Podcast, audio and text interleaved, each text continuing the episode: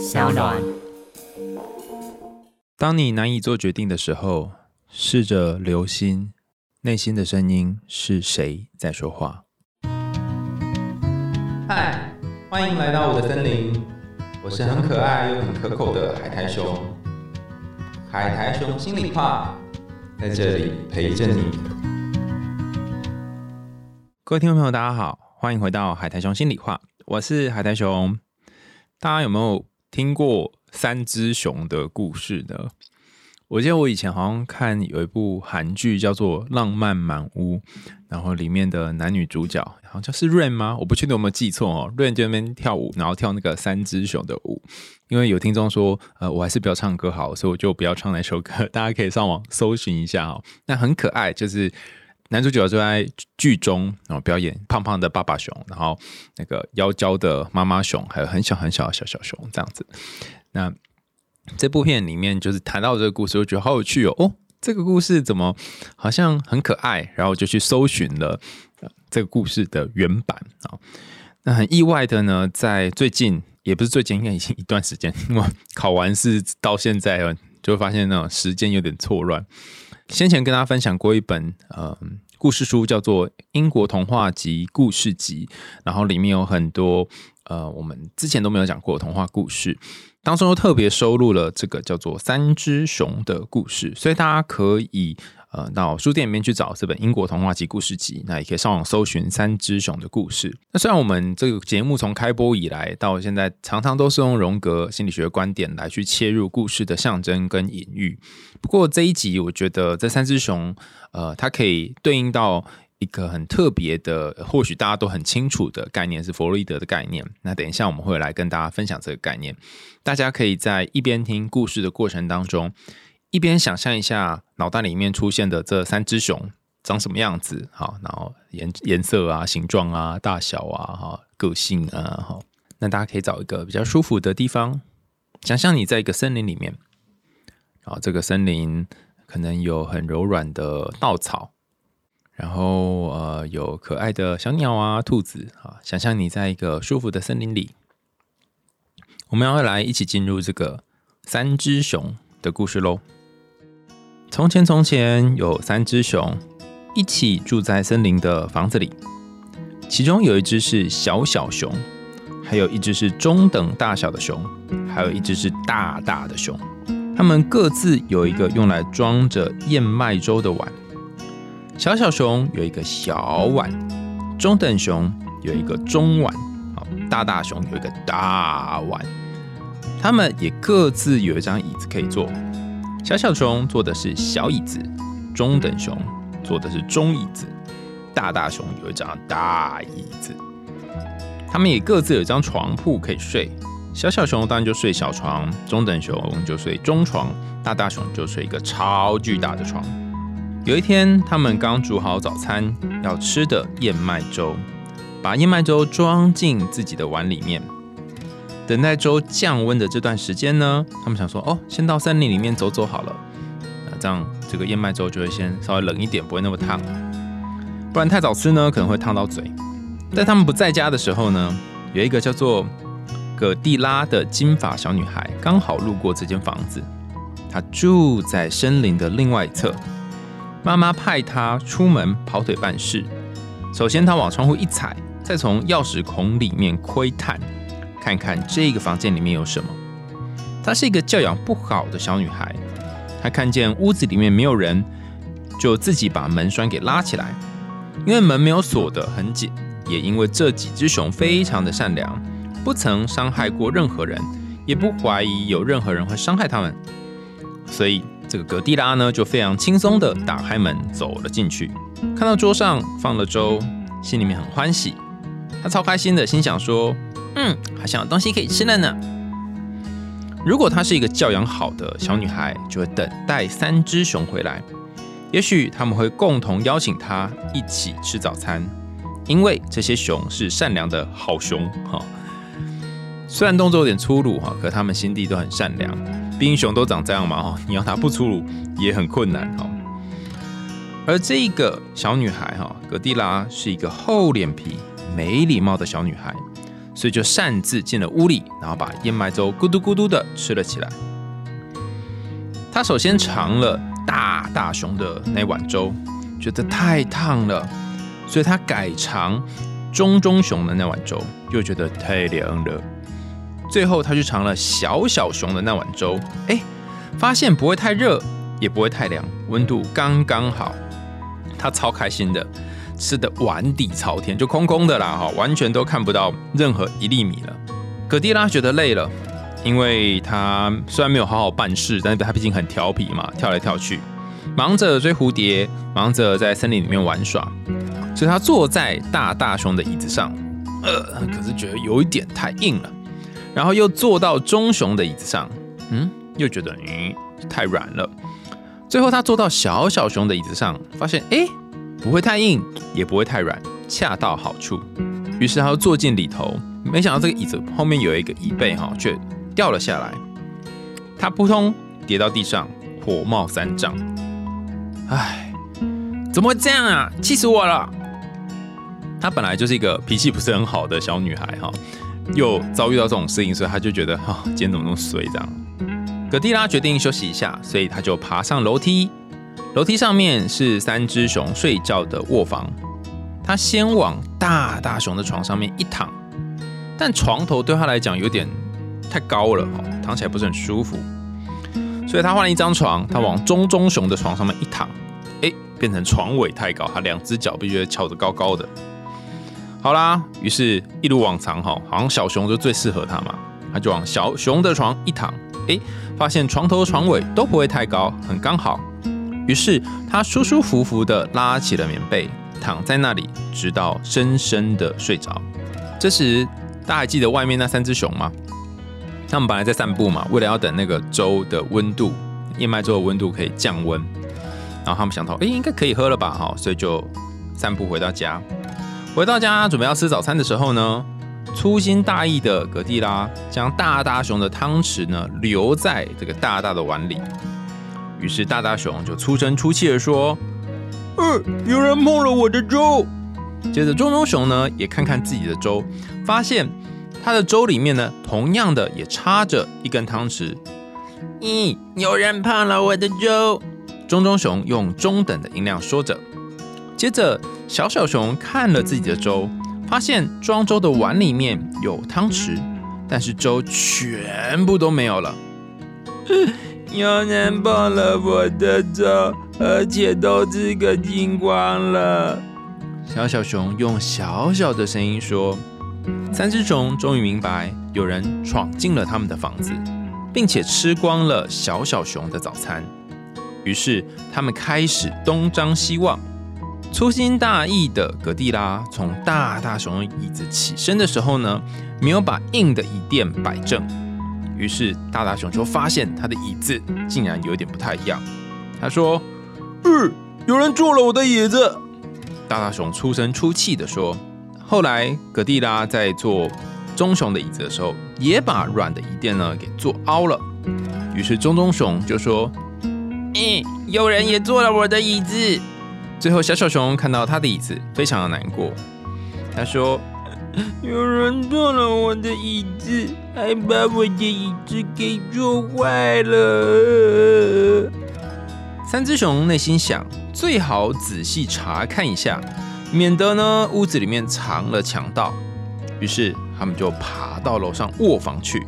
格蒂拉在躺大大熊枕头的时候呢，没有把枕头归回原位，所以大大熊第一次看到他的床铺上面的枕头不在他原本放的位置，就大声的尖叫说：“呃，有人躺过我的床！”接着，因为棕熊的床也被动过，所以棕棕熊看到自己的床，同样大声的叫着。哎，有人打过我的床了。最后，小小熊查看自己的床，发现，哎，它枕头没有被移动，而且枕头上面还有葛蒂拉的一头金发的这个脑袋，躺在他不应该在的地方，因为葛蒂拉本来就不应该出现在这里吧。于是，小小熊就说：“有人打过我的床，而且……”现在他还在这里。葛蒂拉在睡梦当中听见大大熊粗哑的大嗓门，可是他睡得好熟哦，他以为只是风声呼啸，或者是雷鸣隆隆。然后他听见棕熊的中等音量，以为是梦里有人在跟他说话。可是当他听见小小熊的小小嗓门，因为尖锐又高亢，他立刻醒了过来。他梦惊醒之后呢，便看见三只熊站在床边，连滚带爬的从一侧滚下了床，然后冲到了窗边。窗户开着，因为这几只爱好整洁的熊早上起床总会打开卧房的窗户透气通风。而淘气的小葛蒂拉呢，非常的害怕，于是从窗户跳下去。不过，最后他的结局到底是摔断了脖子，或者是跑进森林里面迷了路呢？甚至是可能成功的离开了森林，我们就不得而知了。也有可能因为不听话，所以就吃了母亲的鞭子，被挨打了。我们谁也说不准。不过从此之后呢，三只熊就再也没有见过葛蒂拉了。大家听完这个故事之后，内心有什么想法呢？有没有哪一个画面让你记得比较清楚呢？这个故事我觉得有一个很特别的地方是，大家有没有发现哦？它的结构，就这个故事的结构，和我们之前第一集、第二集，应该是前几集讲的这个小红帽、白雪公主有点像。那像的点是什么呢？小红帽也是妈妈派她去森林里面完成任务，那白雪公主呢，也是到森林里面然后去睡别人的床哈，她是睡七个小矮人的床。我觉得这个睡床的这一段应该是科比白雪公主的啦，我猜啦哈，因为我不确定大家有没有看过原版的白雪公主哦，就是她呃里面有一段是公主她去睡七个矮人的床，然后有的太长，有的太短，有的太硬，有的太软，然后最后终于找到其中一个矮人的床是符合她的身高的。那如果从那个有点走精神分析或弗洛伊德的路线，就会说哦。公主虽然看起来在尝试的是呃睡不同的床铺，但其中一种说法就是会不会公主也在尝试这些不同长度的床，跟她的身体搭配起来，哪一个是适合她的长度啊？所以这听起来就有一点嗯性方面暗示的意味啊。那如果你听不懂的话呢，也没关系哈，反正它就是其中一种诠释的方法。那可是呃晚期也有人说，就是嗯。白雪公主在躺不同的床的过程当中呢，她也在去找一个平衡，就是 balance，自己在哪一个床上能够比较好的休息，在哪一个床上能够比较适合此时的他，不一定是讲性那个适合哈，而是讲这个整个身体、整个全人好的整体性的合适感。好。那床是我们休息的地方，也是我们做梦的地方，甚至是呃潜意识酝酿的一个地方。因为做梦就很多潜意识在运作嘛，所以选一个好的床其实是非常的重要。呃，听起来像讲床垫的叶配哈。好，但总之呢，总之呃，白雪公主那时候就已经选过床了，而且是七个矮人，然后在里面选的。那这一个故事哈。三只熊，它其实也是在选床，只是没有这么多张了哈，只剩三张它选，因为怕会有选择障碍，所以只有出现三张床。然后格蒂拉同样身为一个女孩，她也是在这里面去找呃不同的床铺，然后看哪一个睡起来比较舒服。我们先在讨论这三只熊之前哈，邀请大家思考一件事，就是哎为什么哈，不论是白雪公主、小红帽或是葛蒂拉，都是女孩呀？而且这个故事，我觉得它最扯的地方在于，是真的很扯。你有没有发现，他从头到尾一直在强调一件事？我在念的时候，然后你听故事的时候，你会觉得他一直在强调一件事。他在强调什么呢？他在强调这三只熊是教养很好的三只熊。然后他还强调，这个女孩葛蒂拉是一个教养非常差、哈很调皮、很淘气的小女孩。那故事它之所以会被流传下来，有很多原因嘛。一个是它经过许多口耳相传，然后代表了我们人内在的一个集体象征。那还有一部分可能是有所谓的教化意涵，哈，就是说透过这个故事，我们就知道说，哦，这个不是一般的故事哦，哈，是这样想要呃经由故事教小孩一些事情，教小孩一些人生的道理。那我就问 AI 哈，我就问 GPT 说：“哎，你有没有想过，为什么这故事它不是用呃三只青蛙跟小男孩，或者三只山猪跟小男孩，而是一个小女孩呢？”那 GPT 的回答我觉得很酷哈，他说：“或许他想要传达的是一种我们社会刻板印象，认为女生要遵守礼节，女人女生应该要彬彬有礼，要有家教，要有教养。”举一个最简单的例子来讲好了，你看到一个男生在节目上两脚开开，好，然后甚至翘脚，你可能不会觉得怎么样。但你看到一个女生在节目上两脚开开，然后甚至没有用双手把裙子这样盖起来，你就会觉得说啊，她只是一个不检点的女孩。像这样的刻板印象，像这样子这个礼俗的规范，其实对呃不同性别是有不一样的影响力的。当然，这不说男生过得比较轻松哦，男生有其他各方面的规范。比方说，我们会说，你如果都没有办法赚钱养活自己的话，你就是一个吃软饭的男人。我们很少听到一个吃软饭的女人这样子的一个用词嘛，哈。但我在想，故事采用呃小女孩，然后要不断要强调她没教养，然后熊有教养，就是想要跟大家呃，我在猜哈。可能某种程度上面是要跟孩子说，哎，你们要学那三只熊哦，哈，吃饭的时候要等到凉了之后才能吃哦，哈，早上起来要开窗户哦，哈，然后呃要相信其他人哦，要能够善良哦，不要跟那个女孩一样哈，调皮捣蛋哦，然后把椅子坐坏，把床给睡坏什么之类的。但我觉得这个路线听起来就有点太呃，我觉得有点太认真了，而且他没有听到这个故事的中间真实的精髓。我们延续刚刚前面讲的这个熊跟女孩的部分哈，就把这这两个部分把它抽出来哈。熊可能会让人家有一种呃很野性、兽性，甚至是有点可怕、凶狠的感觉。那就很多人问我说，为什么叫海苔熊哈？虽然我以前有跟大家分享过原因啊，大家在网络上也可以 Google 到。但，呃，我后来在呃研究所的时候遇到我一个很好的朋友，同门师师姐哈，师姐就跟我说。大家就叫我海苔熊，海苔熊嘛。他说：“哎，海苔熊，你有没有发现哈？你这个海苔跟熊是一个很奇妙的组合。”我就问他说：“为什么？”他说：“熊会让人家有一种好像是呃有点可怕，然后叫声很很大声，然后可能会吓死森林里面的动物的感觉。但是海苔又会让人家有一种很脆，然后很容易被折断，然后不知道什么时候就会碎落一地的感觉。”所以你的这个名字海苔熊似乎是把呃很脆的东西跟很刚强的东西凑在一起，是有一种很神奇的矛盾感。但当他说的时候，我好像还是有点似懂非懂，可是又觉得，咦，这个样的组合还蛮有趣的。所以我就觉得，咦，他似乎赋予了海苔熊这三个字一个不同的意义。大家回到我们这故事里面来哈。也同样的，这里面的三只熊，它们看起来虽然是熊，哦，故事里面不断的强调，它们不是一般的熊哦，它们是很有教养，然后很善良，甚至不会吃人肉，它们只会吃燕麦粥的熊。所以像这样的熊，就形成一种对比。这个对比是我们以为你是一只粗鲁野蛮的动物，但实际上你的行为举止却是彬彬有礼。那这个熊的对面，哈，跟他们相对的就是这个葛蒂拉小女孩。她理论上应该要哈遵从社会的礼教，成为一个彬彬有礼的小女孩。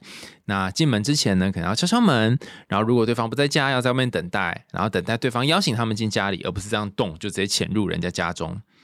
他理论上应该要这样才对呀。好，看不是，她是一个调皮捣蛋，然后会把东西弄坏的小女孩，甚至弄坏、弄脏、弄乱，还不会物归原主，还不会放在原本的位置。所以这两个对照，我觉得也挺有趣的哈，就是一个嗯，应该说三只很有礼貌的熊跟一个非常没有礼貌的小女孩。那这个对应的情况下，你当然可以解释成我们前面所说的哦，家长可能是希望跟孩子说，你看连熊都这么有礼貌了，你是不是应该要更有礼貌呢？哈，这是走教条的路线。但我觉得我们可以再往里面挖一点点哈，就是。会不会这三只熊它分别意味着或者是象征着不同的东西呢？啊，它并不是只指熊而已，而是指其他更重要的我们在内心内在的部分。我刚刚前面有跟大家先预告，我们要从一个比较是早期精神分析弗洛伊德的路线来思考这件事。大家有听过弗洛伊德的本我、自我跟超我吗？好，那本我就是你的生命本能，你会以追求享乐原则为主。当你想要吃咸酥鸡很晚的时候，虽然万恶罪恶的这种咸酥鸡，但你还是觉得哎，去买来吃了。那本我的驱力就会让你想要去享受爱，或是享受快乐。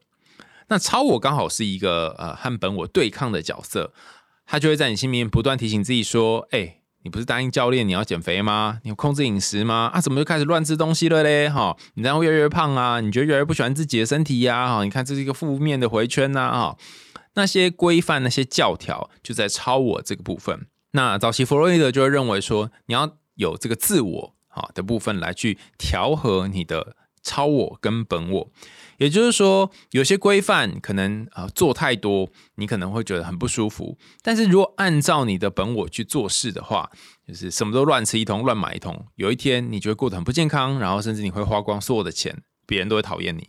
所以自我就在中间符合现实原则，考量现实的种种状况，然后去做出。抉择，而不是像超我哈，只遵从道德原则，就是反正什么就是要以道德为依归，有礼貌为依归，也不是像本我一样遵从享乐原则，就是快乐就好啦哈，还要考量到别的东西，所以自我就是其中很重要的角色。那你就可以感觉一下啊，这故事里面的三只熊，小女孩在做事情，通通都是一样的，不论她是去喝汤，她是去躺床坐椅子，都是要试过三遍。然后在试过三遍的过程当中，他可能一下觉得太硬，觉得太软；一下觉得太热，一下觉得太冷。但是最后试到小熊的时候，刚好都是很符合他当下的感受以及需求的。这也意味着什么呢？就是说，不论啊你原本的内心的渴望是什么，那也不论你帮自己定下的目标是什么，太多太超过，终究是不适合你的。但是太放纵，太按照本我去做。这样子可能会伤害到别人，甚至是长期下来会成为一个负面的结果。所以你要在这个太少跟太多之间呢，找到某个平衡。那也大概就是这个葛蒂拉找到的这个小熊的汤碗、椅子跟床铺。那大家可以猜猜看哈，你觉得在这三只熊里面，啊，如果说最后这个小熊代表是自我的话，就最后那个代表是自我，因为。负责做调停跟呃很刚好的这个角色嘛，那大熊跟中熊呢，代表的分别是哪一个我呢？猜猜看，你觉得大熊代表是本我，还是中熊代表是本我？猜猜看。好，呃，我觉得没有一个标准答案哈，但是我提供我给的答案。我们先看喝汤这个部分好了。通常哈，本我是指一个非常原始的、很基本的。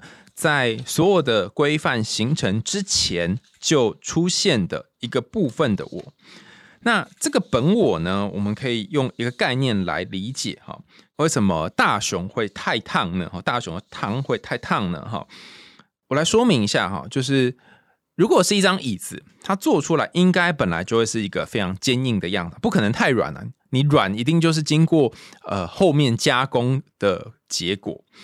那粥刚煮起来一定是超烫的，不可能超冷的啊！超冷一定是放太久的结果嘛。那不论是床、椅子，或者是这个呃粥，好，它一开始的原本的本质呢，就比较像是本我。本我都象征原始的、基本的、未经修饰的、直接的，甚至是粗糙、强烈的原始欲望跟需求，都是生存的本能。如果在很冷的寒天底下，你还是得喝这个热热的汤嘛，因为你会希望能够有温暖的东西。如果真的没地方可以睡，床很硬，你还是得睡嘛，它就是我们最基本的生存本能。那大熊它又是长得最大的一只哈，所以它往往也象征着我们心里面最大哈，很最需要去抵抗的一块，不抵抗嘛，或者就需要去调停的一块。当你肚子很饿，或者是你状况很差，你整个人在很低潮的时候，你就会发现你的这个大熊呢，会会几乎是掌握你的身体的主控权。他觉得这个也做，那个也做，然后这个也买，那个也买，这个也吃，那个也吃。哈，所以我的感觉里面说，我觉得大熊比较像是本我那个以享乐为原则的部分，也就是最原始的部分。接下来这个中熊呢，它就相对而言是那个超我的部分。很多道德、很多规范的部分，为什么呢？啊，当妈妈或家人啊跟你说这个碗里面的汤要等到它冷了才能吃的时候，你可能会给自己一点时间放冷，而且你还要记得要延宕满足，因为你不可以立刻吃嘛。但很好玩的地方是说，如果你放太冷，反而就不能吃了。所以这个太冷是什么意思呢？就是有些时候你会给自己过多的。道德标准，然后你一定要逼迫自己达到那个标准，到那个位置，才能够允许自己说好，我可以去吃饭了，好，我可以去做我想做的事了。但过于不及都不好，知道吗？哈，太柔软或太冷，可能都不适合人喝，不适合人来睡。好，什么叫做太冷呢？哈，你可能为了完成一件事情，然后你可能为了要呃让你身边的工作可以顺利运作，你都用很多的理性、很多的 SOP、很多的工具来让事情可以顺利的往前推进。可是却忘记了，你在做这件事情的过程当中，常常会让其他人的情绪或感情受到损伤。你就是一个很过度冷漠的人。那为什么变过度冷漠呢？因为在意那些法律啊、道德啊这些很务实性的，然后必须考量到的高标准的原则。那有些人他生来就是非常热情，然后很多的感受，但这有可能会伤到人哈，就比较像前面讲这个大熊。接下来，你可能原先有一个个性是直来直往，有话就说，这是你本我会直接要冲出去的一块。但是随着时间，随着社会化，随着学习，你开始知道怎么沟通，你开始知道讲话要稍微修饰一下，然后你开始知道很多的时候，你不能够完全把内心感受讲出来，外面要包一层，所以你就会加上这个软垫，加上床垫，让你的床可以好睡一点，其他人可以好入口一点。听起来不错嘛，但如果太多的话，那会发生什么事呢？你就会发现说，哎，好像你永远都在退让，永远都在讲一些好听话，然后让别人可以获得他们想要的东西，那你却自己不断的要委屈。所以刚刚讲这个大熊呢，我觉得比较像是对应到本我，然后中熊我觉得比较对应到是超我，那最后这个小熊，让这个本我跟超我之间呢，可以取得一个平衡的刚刚好的部分，我觉得就是。所谓的自我的这一块，所以不论是喝汤啦、坐椅子啦，哈，或者是睡床铺啦，哈，哎，好像都是一个对于葛蒂拉来讲很适合的选择。真的是这样吗？我觉得这里大家可能就忽略了一点。大家看一下故事的安排，哈，一开始是先喝那碗粥嘛，他把整碗粥都给喝完了，后来又坐了椅子，把椅子又给坐坏了。甚至最后躺在这个床上，他是根本没有起来的，是等到小熊叫了他才起来。这意味着什么呢？哈，我觉得有几个路线可以跟大家一起看哈。第一个是说，如果你的人生总是依循着现实原则，而没有完全关照任何一个超我或是本我的话，终究有一天你会耗竭的。你会把自己活得有点像机器人一样。一方面，你可以在人际关系里面得心应手。一方面，他工作处理的很好，但人家会觉得说：“哎，你要失去什么人味？可是你又没有什么地方好挑剔的，那你不就是跟那个 AI 一样吗？就是在做一些哎有点安稳、有点温暖的事，然后而且又把事情做好。可实际上，你就有一点不像一个人。之所以人像人，是因为有七情六欲嘛，有本我。那之所以人跟其他动物不一样，是因为我们有道德，就是有那个超我会规范我们自己。那如果我们要真的成为一个完整的人的话，往往就是在这个超我跟本我之间互相的拉扯，这就是你每一天所形成的状态。尽量找到平衡，但是不太可能永远可以找到平衡。所以，呃，当你真的找到平衡的那一天，哈，那大概就是把这个粥给吃完的那一天。我是觉得很难有这样的一天啦。然后，同样的，在坐椅子的时候，你有没有发现格蒂拉把这个椅子给坐坏了？好，然后睡床的时候也是在床上，然后就一直睡，一直睡，一直睡到没有醒来。那这也意味着说，我觉得相较于弗洛伊德看法，哈，至少我所知道的荣格里面，他认为我们人要活得完整，你不是就让这个房子里面只要住小熊而已，你要住大熊跟中熊，这两个同样重要。生命中那些限制你的，跟那些推动你前进的，要同时存在。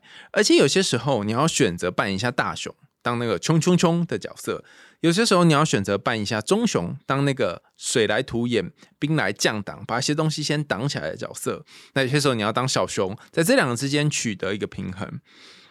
讲起来好像有点抽象哦。举个例子来说好了，你有没有曾经遇过一个人啊？不论是谈恋爱啊，或者是工作啊，然后你就好生气哦，好像跟他对干起来这种经验。你有没有曾经遭遇过某些事情？你很想要把自己的情绪压下来，但是发现没有办法。那这个没有办法，却造成了后来很多不可收拾的后果的经验，听起来都蛮不好嘛，好像是本我有点太泛滥了。可是也因为这些东西，让你更像一个人，而不是像一个机器人。另外一面哈，有些人对于家里面的环境整洁，对于家中的物件摆放是非常非常在意的，对于成绩也很要求，所以你会设定一个高标准的成绩，会设定一个家里面应该要有的整齐的摆放物件的方式等等，然后逼死你自己，也逼死和你身边一起住的人。可是如果你把这些习惯通通都改掉了，真的好吗？我觉得也不一定。好，为什么呢？因为可能身边人就已经习惯你是这样的人，甚至他们知道说，哎，和你一起出去，你就会在意这些种种的细节。哪一天你突然不在意了，他们反而觉得，咦，怎么这么奇怪？咦，你怎么可能之前不一样了？身边人其实也会适应你，所以当超我过度发展的时候，我也不觉得那是不好的一件事情。好，就是呃，有些时候你就要放超我出来放风一下，有些时候放本我出来放风一下，也就是你的大熊跟中熊都要有它可以散步啊、自在调控的这个空间。好，那这以上是我想的啦，哈，那真的是这样吗？哇，尴尬嘛，就拍拱了哈。如果你的人生都是大熊跟中熊，中熊跟大熊大家来来回回，你就会发现你会变成一个情绪很不稳定的人，永远都在一拉一扯，然后永远都在我想做跟不想做之间。所以我觉得，虽然你要允许这三只熊都住在你森林里面的房子当中，但同时你也要允许自己，就是那个葛蒂拉的这个小孩，可以去不同的床。不同的椅子，不同的粥前面去试试看，试吃、试做和试躺，这个试是非常重要的。因为有些时候你适合派大熊出来，有些时候适合派小熊出来。每一个时间点你需要的东西不一样。举个例子来讲好了，你要感受你跟这个人适不适合结婚，或有没有那个结婚的打算，很多时候都是来自于冲动。它似乎是一个不经脑袋认真思考的东西，可这个冲动是很多在新婚前的夫妇或新婚前的新人们他们会提到的啊。有时候结婚就是要靠冲动，那也不不能只有冲动啊，后面可能中熊或者小熊就会进来了，加入一些务实的或者是现实考量的原则等等。所以这就是一座房子里面要让它永远住着三只熊，而这三只熊你要在不同的时刻去体会一下，他们现在正要想跟你传达的话、意见是什么，那这样就可以做出比较平衡的决定来。好，刚刚讲的是三只熊之间嘛，哈，那小女孩她要扮演什么样的角色呢？哈。呃，虽然我刚刚一开始说，好像小女孩听起来哈，就是一个被礼教给束缚、约束，说你一定要遵守道理的角色。可是，如果从荣格的观点来看的话，你需要对你的内在产生某种好奇，也就是说，你得要去好奇，哎，大熊的碗里面吃的粥是什么味道呢？小熊的粥吃起来是什么味道呢？那个好奇本身有些时候有点危险，但同时也会带你通往人生的下一个境界。比方说。葛蒂拉对于未知的事物充满好奇，这可以从他对于三只熊他的家去探索当中看得出来。他不害怕陌生的环境，也愿意尝试新的事物。比如说，他喝了三只熊的粥，而且他有一种勇敢的特质，就是说他可以冒险进入三只熊的家。那熊可能是很危险的动物，但他愿意潜入其中。那这个未知跟冒险，一般人可能没办法哈，但他愿意去试试看。最后，我觉得他是一个追求自我实现的。调皮淘气葛蒂拉，呃，他当然可以第一碗汤很很烫，他就勉强喝下去；或第二碗汤很冷，然后勉强喝下去；或椅子很硬，他勉强就做了。但他都没有哦，他想要试着去找看有没有更适合他的。对他来讲，这个放下跟重新再捡一个新的东西，似乎是容易许多的。所以我觉得这一点大家可能还要反而要学学格蒂拉哈。你有没有可能从他的身上去学到那个不断想要自我实现？然后不断想要去探索世界的勇气跟好奇呢，而不是只有那种好了就不可以这样做了啊，不可以那样做了哈。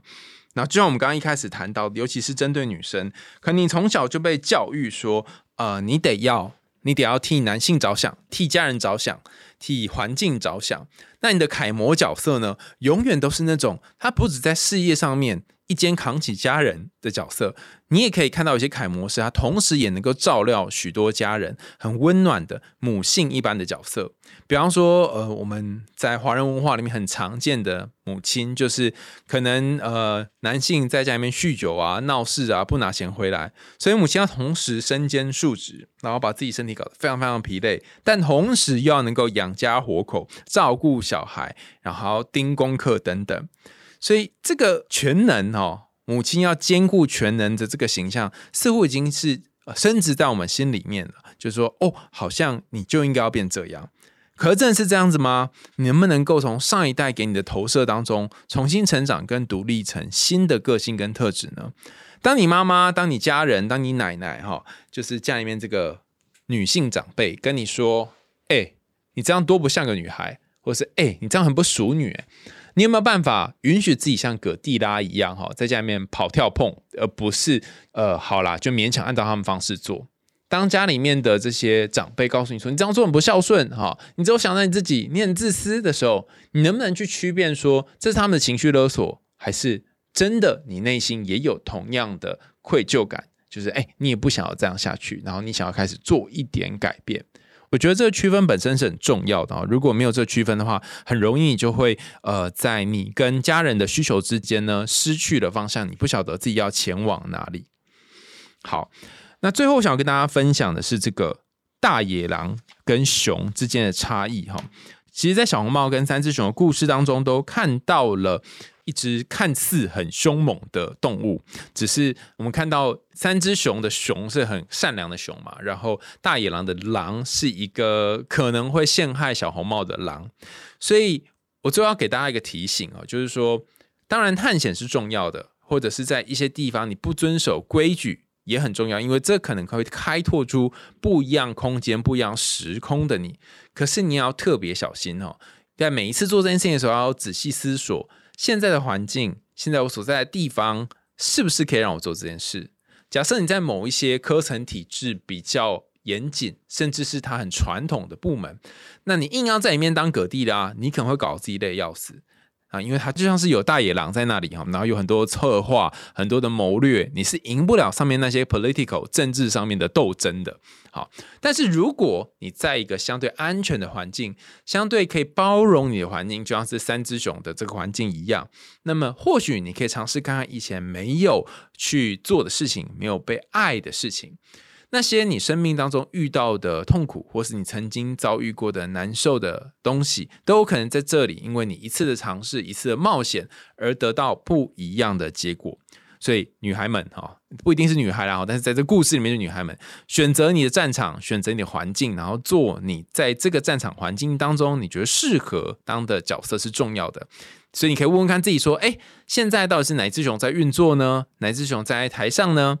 那我应该要派我的这个格蒂拉，还是派我的小红帽出来跟他们互动接洽呢？哈，这每一次每次的停留下来的自我觉察，也成为了你往后在后续的人生当中，可以再慢慢走下去，而且是比较不会呃践踏自己、践踏别人走下去的一个关键因素。今天的故事我们分享到有关于三只熊，还有这个本我、自我、超我，以及啊每一个。呃，看似好像充满调皮捣蛋，然后不守规矩的女孩，背面都有一个想要探索、想要了解世界、想要好奇人生的动力。我不确定大家在听完故事之后有没有什么想法或回馈，欢迎大家可以留言给我们。那你也可以感觉一下现在的自己，到底是像那个听话的小红帽一样，还是像这个叛逆的葛蒂拉一样？你愿意为了你的人生，为了妈妈的要求而进入森林里面去做出一些事情吗？